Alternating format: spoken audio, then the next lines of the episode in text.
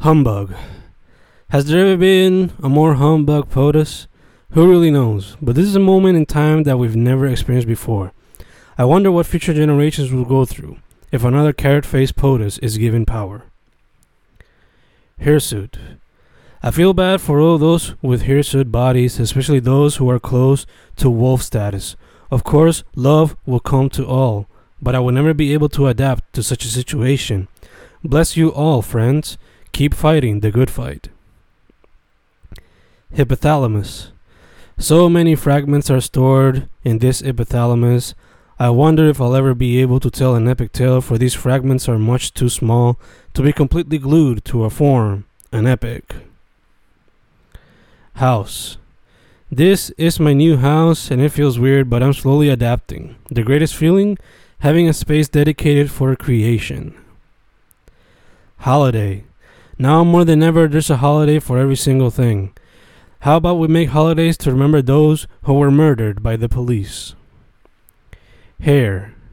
Who would have thought the power hair would have? But ask any person with an afro or curls on the role their hair has played in their lives. Ho. I will never call you a hoe.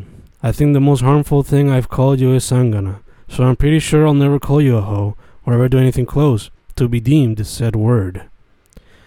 Humanity. It doesn't take much to understand the Black Lives Matter movement. A bit of humanity will suffice, but some people just fail to practice that. Hate. I got into social media looking for a bit of escapism, maybe a few laughs here and there, but I just get exhausted after seeing so much hate being spewed. Hero. He never wanted to be a hero. They never chose him as a hero. You guys made him a hero. And now you can watch the world burn after the actions you continue to do and the actions you continue to fail to do. Honesty. Honesty is such a great trait, but sadly many fail to practice it and expect it in return. Holly.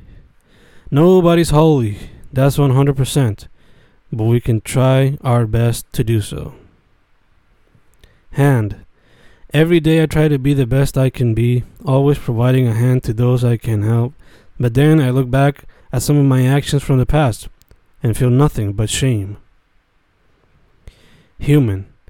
It doesn't get more human than thinking you're correct all the time, only to remember that you too had a past that eventually caught on to you, and now you're looking for forgiveness from the community you were a part of, but they still shun you.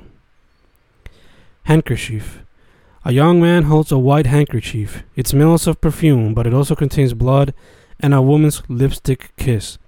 This handkerchief tells stories that he still doesn't know about, and stories that he probably doesn't want to know about. Handmade.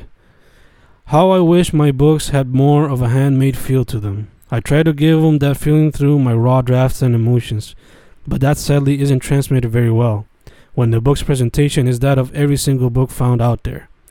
Perhaps I should make more exclusive titles.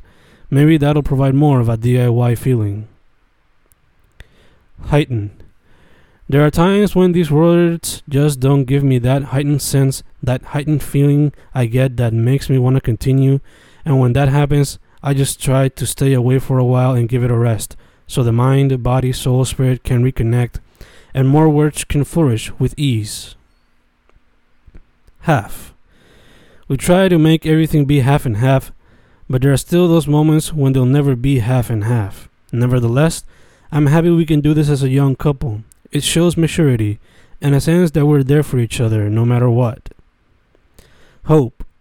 A lot of times, symbols of hope are destroyed by people full of greed who only look to destroy whatever doesn't please them. Humble. I always try to stay humble, even though sometimes I try to flex the rapper muscles that make me want to brag a bit. And while I'm not a rapper by any stretch of the imaginations, I just try to bring a bit of the culture into my poetria, because at this point, I consume so much of it that it's inevitable. Hire. So many positions looking to hire.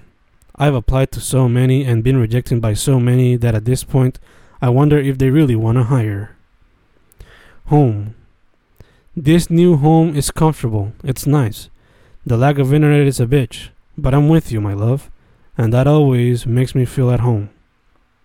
Ham. I always try to go ham on every single piece.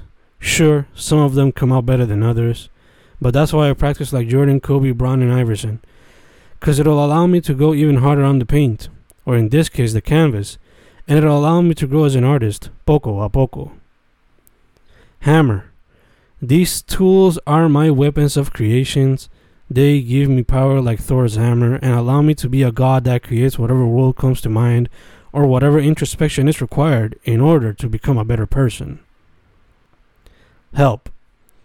Never be afraid to ask for help.